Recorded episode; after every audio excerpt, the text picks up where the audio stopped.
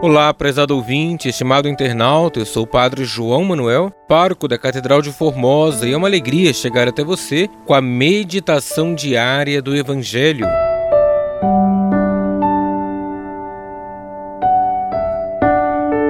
Hoje, quinta-feira da segunda semana do Tempo Comum, estamos celebrando a memória facultativa de São Sebastião Mar. Iremos meditar o Evangelho de Marcos, capítulo 3, versículos 7 ao 12.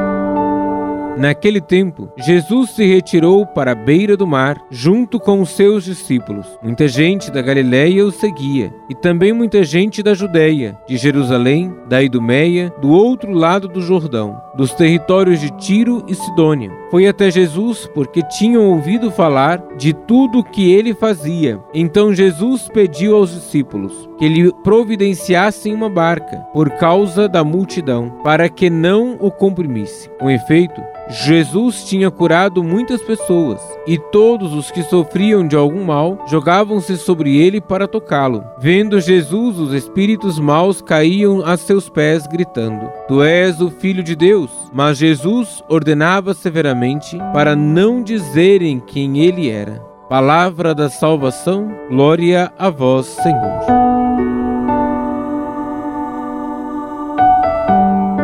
Estimado irmão, estimada irmã, o discípulo é aquele que reconhece Jesus como seu mestre e busca uma vida de acordo com os seus ensinamentos. Muitos são os que escutam Jesus, mas ainda não se tornaram verdadeiros discípulos. Buscam apenas curas e sinais extraordinários. Quando se reconhece Jesus como Senhor e Mestre, é inevitável a afirmação: Tu és o Filho de Deus. Jesus não gosta de demonstrações espetaculares ou agitações entre o povo. Ele ama as pessoas simples, que penetram e aprofundam a fé sem impor condições, pessoas que confiam em Suas palavras. O discípulo é aquele que adere a Jesus, rompendo com o passado e iniciando com ele uma nova vida. É aquele que adapta sua vida à pessoa do Mestre. Hoje o Senhor busca novos discípulos, dispostos a continuar afirmando sua total adesão e assim conquistarem novos homens e mulheres para o seu segmento. Deus abençoe você e a sua família.